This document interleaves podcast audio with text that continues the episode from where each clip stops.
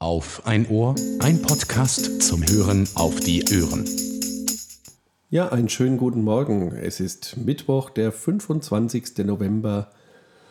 Es ist 9 Uhr. Ich melde mich aus dem Homeoffice und das ist die 33. Episode des Auf ein Ohr Podcasts. Die letzte Episode ist auch ganz schön lange her. Und zwar war das am 8. September noch auf der Insel Spiekeroog im Urlaub. Und das trifft sich heute ganz gut. Mir ist nämlich der Kaffee ausgegangen. Und da habe ich eine Tüte Tee ersatzweise aufgemacht. Und die habe ich an diesem Tag im September noch auf der Insel gekauft. Leider ist das für mich als Kaffeetrinker kein wirklicher Ersatz, aber und es schmeckt auch gar nicht so gut, wie man ihn im Urlaub in Erinnerung hat. Aber ich glaube, das geht bei allen Dingen so. Der mitgebrachte Wein und Schinken schmecken nie so wie in Südtirol, die Germknödel nicht wie in Österreich. Da fehlt einfach der komplette, das komplette Urlaubsambiente zu Hause.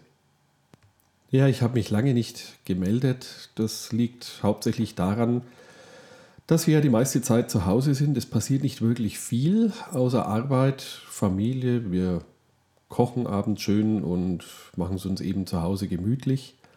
Aber wir sind ja alle noch fest im Griff dieses einen kleinen Viruses.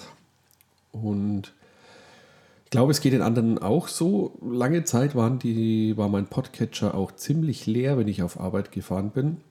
Gab es keine neuen Folgen.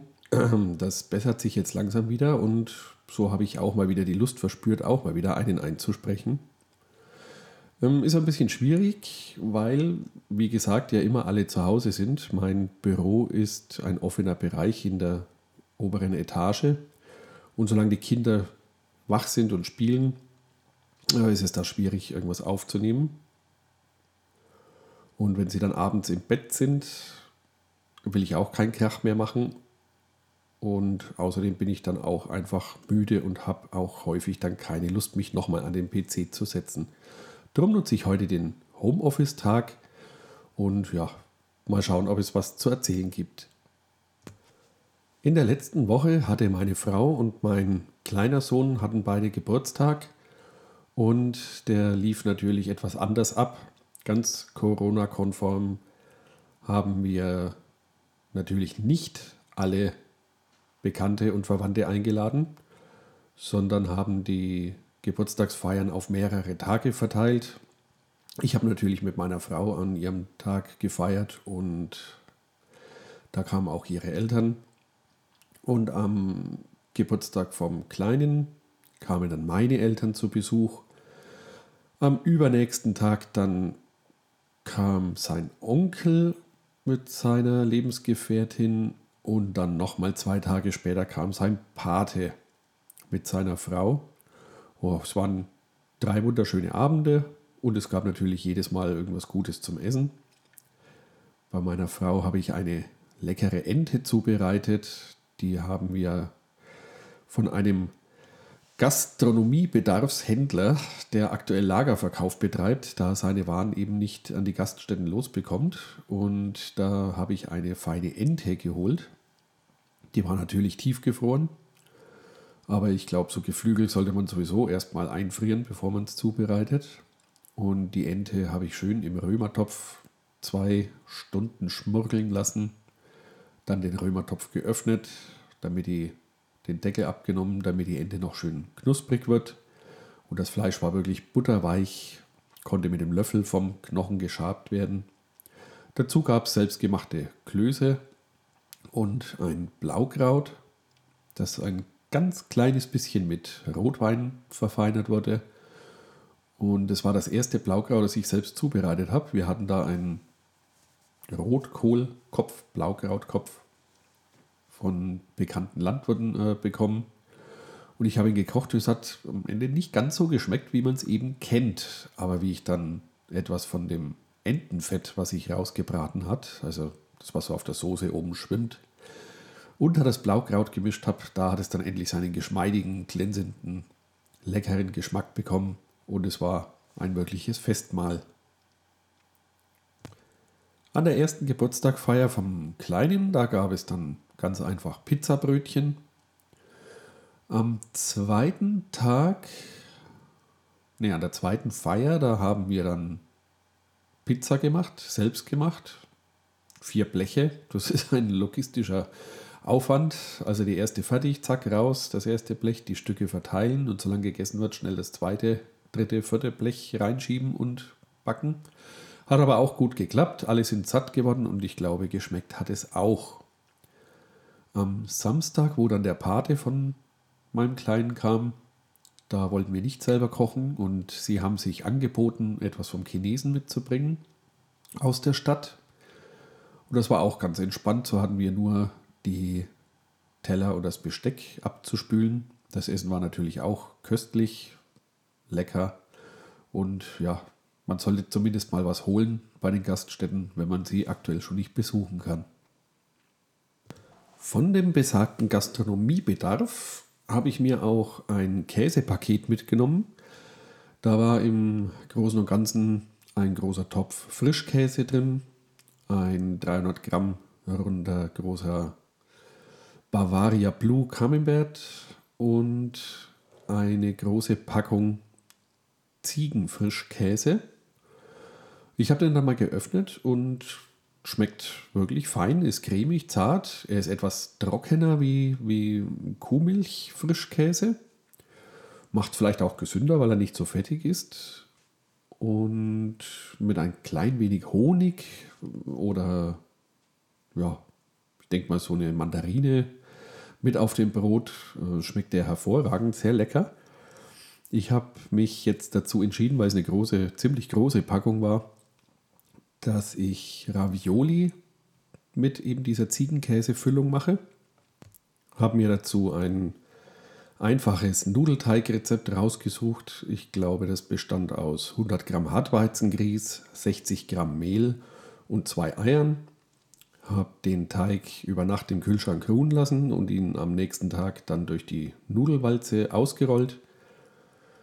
Habe dann die Bahnen schön mit den Frischkäsetalern, das waren so kleine 1 Euro große Stücke ähm, gefüllt, zusammengeklappt und eigentlich hätten es schöne Ravioli werden sollen. Ja, ich würde sagen, es sind eher Tartelloni oder geht eher in die Richtung Maultaschen. Also sie sind etwas groß und äh, unförmig geworden, eher viereckig. Aber ich denke, das wird dem Geschmack keinen Abbruch ähm, tun. Die essen wir heute, gibt es die da werden sie leicht gekocht, dann noch in der Pfanne mit etwas Butter ähm, angebraten. Ich denke, ich werde dann ein bisschen noch eine Soße daraus zaubern, etwas Brühe aufgießen und vielleicht noch etwas von dem vielen Frischkäse, den wir jetzt noch übrig haben, äh, in die Soße rühren und dann sollte das ein schönes, schmackhaftes Gericht werden. Der Geburtstag meiner Frau ist auch ein ganz wichtiger Stichtag. Und zwar gibt es an diesem Tag und auch nur an diesem Tag die Möglichkeit, sich, als, äh, sich für eine Angelkarte am Main zu bewerben. Und zwar, äh, solange man keine besitzt. Wenn man mal eine hat, eine zugeteilt bekommen hat, kann man die jedes Jahr wieder verlängern.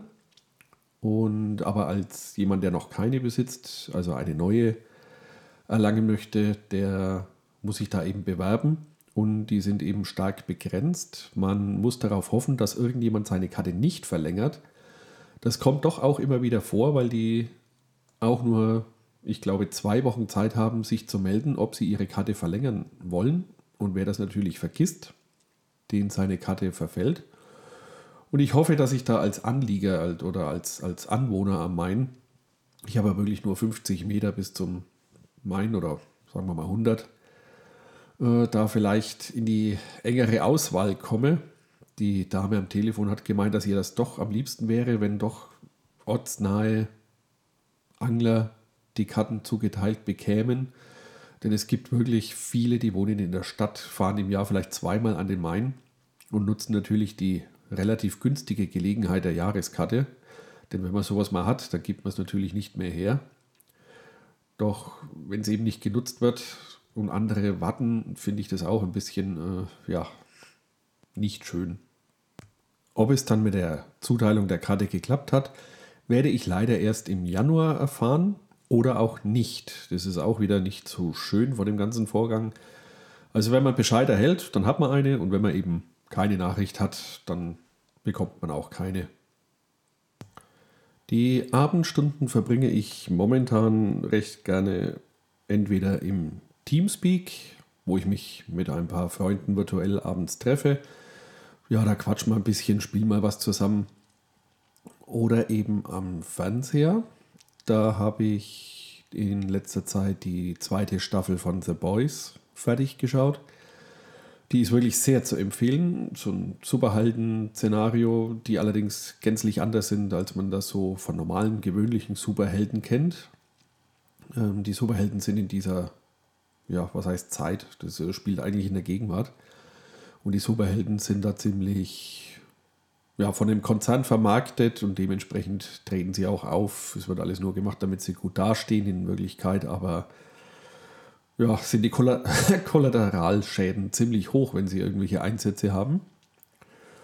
Und ja, Apple TV schaue ich mir auch gerne an. Ich habe ja noch durch den Kauf eines Gerätes noch das Plus-Abo, das wurde jetzt verlängert bis Februar. Und da habe ich jetzt in letzter Zeit Long Way Up geguckt. Da fahren zwei Schauspieler, einmal Ewan McGregor und Charlie Borman. Den Herrn McGregor kennt man vielleicht als Obi-Wan in den Star Wars-Filmen, in den neueren. Und die fahren da mit zwei Elektromotorrädern ganz tief von Argentinien bis hoch nach Los Angeles und haben an den Helmen und den Motorrädern Kameras und äh, führen ein Videotagebuch und ich, man ist da ziemlich nah dabei und ich fühlte mich da sehr so gut unterhalten, dass ich gesehen habe, dass sie 2004 auch schon eine Weltumrundung gemacht haben mit Motorrädern. Das heißt dann The Long Way Round. Und als nächstes muss es dann noch eine äh, Staffel geben, Long Way Down. Da weiß ich aber noch nicht, wo sie hinfahren, aber die werde ich mir auch als nächstes dann reinziehen. Mit den Kindern schaue ich ab und zu ähm, Tiny World, ebenfalls bei Apple TV. Das ist eine Tierdokumentation der etwas anderen Art. Und zwar ist damit, sind da mit Spezialkameras kleine, die kleinsten Tierchen und Lebewesen gefilmt und betrachtet. So sieht man mal wie Ameisen leben, kleine Eidechsen, ja, Eichhörnchen. Geht also nicht auf die Big Five, die man so normalerweise im Fernsehen sieht. Und ich finde das auch sehr schön. Die Kinder sind auch äh, begeistert und vor allem die, die Technik, der Aufwand, der da betrieben wird, ist wirklich immens. Es sind wunderschöne Bilder, die man sonst so nie zu Gesicht bekommen würde. Ein bisschen neue Hardware gab es auch. Und zwar habe ich mir den HomePod Mini bestellt. Ich wollte schon länger in der Küche oder auch im Büro einen ja, Internetradio und die Möglichkeit des ähm, intelligenten Homes zu steuern eben haben. Und da habe ich mir jetzt mal einen bestellt, der ist jetzt mit 96 Euro nicht mehr so immens teuer wie der, der alte HomePod war.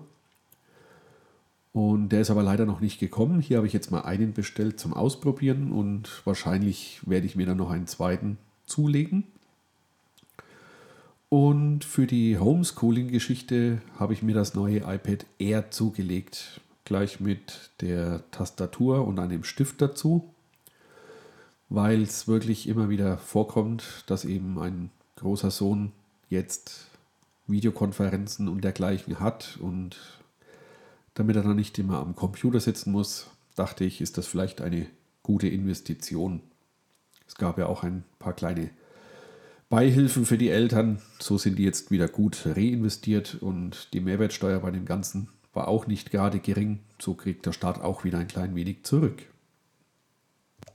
Ansonsten geht es uns wirklich gut. Auch die Kinder kommen mit der Situation eigentlich ganz gut zurecht man merkt langsam, dass sie halt doch öfters gerne mal sich mit Freunden treffen möchten. Aber wir versuchen es uns eben so schön wie möglich zu Hause zu machen.